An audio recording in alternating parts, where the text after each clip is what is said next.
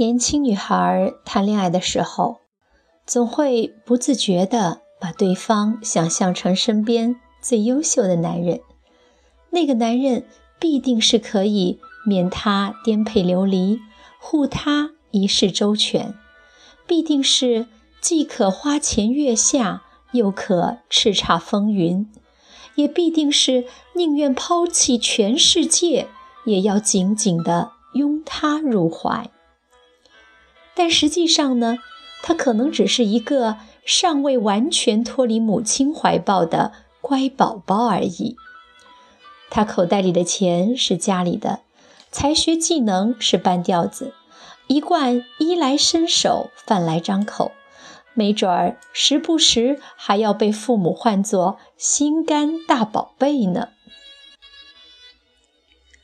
女孩心中所有关于这个男人的完美幻想，只是一厢情愿。可是情到浓时，谁还管得了这些呢？他花掉几百块的工资为她买口红，他会觉得好浪漫；他脾气急躁，遇事冲动，他会觉得他是性情中人；他耍赖犯懒。他会母亲光环现身，觉得他真可爱。二十多岁的年轻男女，未曾真正遭遇过险恶风霜，心性天真，热爱幻想。可是婚姻时日悠长，温情脉脉也会乱了套。只有待到婚后三五年。婚姻中的女人经历了这一段冷暖自知的生活之后，她才能分辨自己当初是否真的独具慧眼。婚后三五年，男人大多数处于二十七到三十五岁这个年龄段的男人，对于婚姻的热情渐渐消退，有了孩子，忙了事业，压力日益增大。性情也开始定型，而此时他真正的品性会由热恋时的冰山一角逐渐浮出水面，最后完全暴露在你的眼前。婚后三五年，最考验男人品性的无非是孩子。经常有朋友抱怨说。怀孕时，男人对自己的千依百顺，在孩子出生之后就不知道飘去了哪里。夜深人静时，孩子大哭大闹，他却如同睡神一般，打着响亮的呼噜，不管不顾。夜里喂奶五六次，白天做饭三四餐，却仍要小心翼翼地劝慰着他，因为工作不顺。而爆发的小情绪。倘若哪天手忙脚乱、蓬头垢面的，还要忍受他对你外表的指责和不耐烦的白眼。最糟的是，他的母亲从老家赶来帮忙照顾孩子，育儿理念严重不同，生活习惯存在差异。几日相处，让自己心里别扭难过。却只能在暗处流着眼泪，生着闷气。若是实在忍不住分辨上几句，招来的就是他们母子的同仇敌忾。曾经在他耳边海誓山盟的男人，瞬间变身为母亲的乖宝宝。谁是家人，谁是外人，流着眼泪才分了个明白。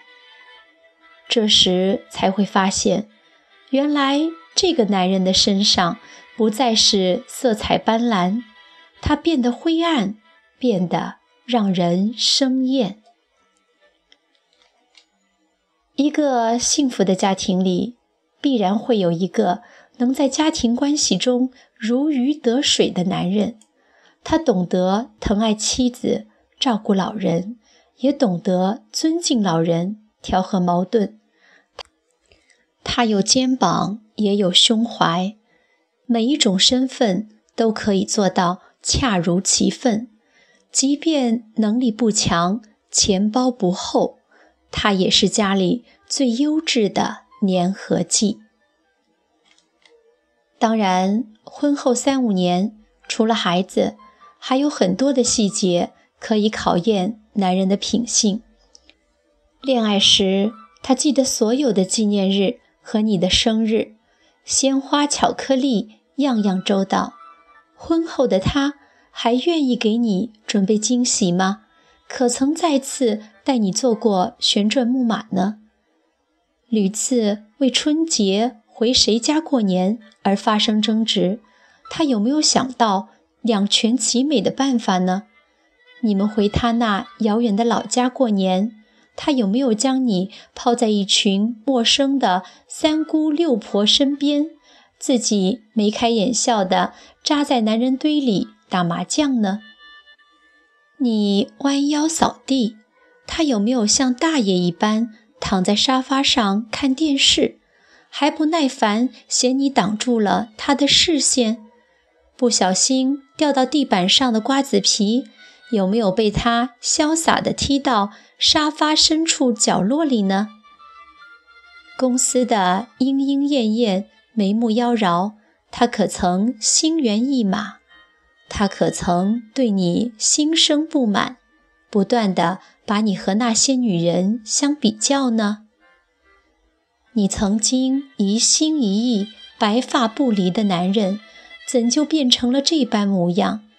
他让失望一点一滴的累积，消磨掉你对未来所有的美好想象与热望。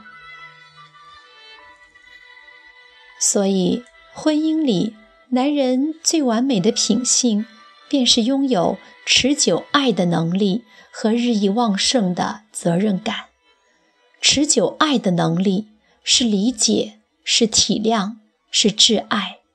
它不因岁月悠长而薄弱而消逝，反而会因着相伴相守而愈加深厚。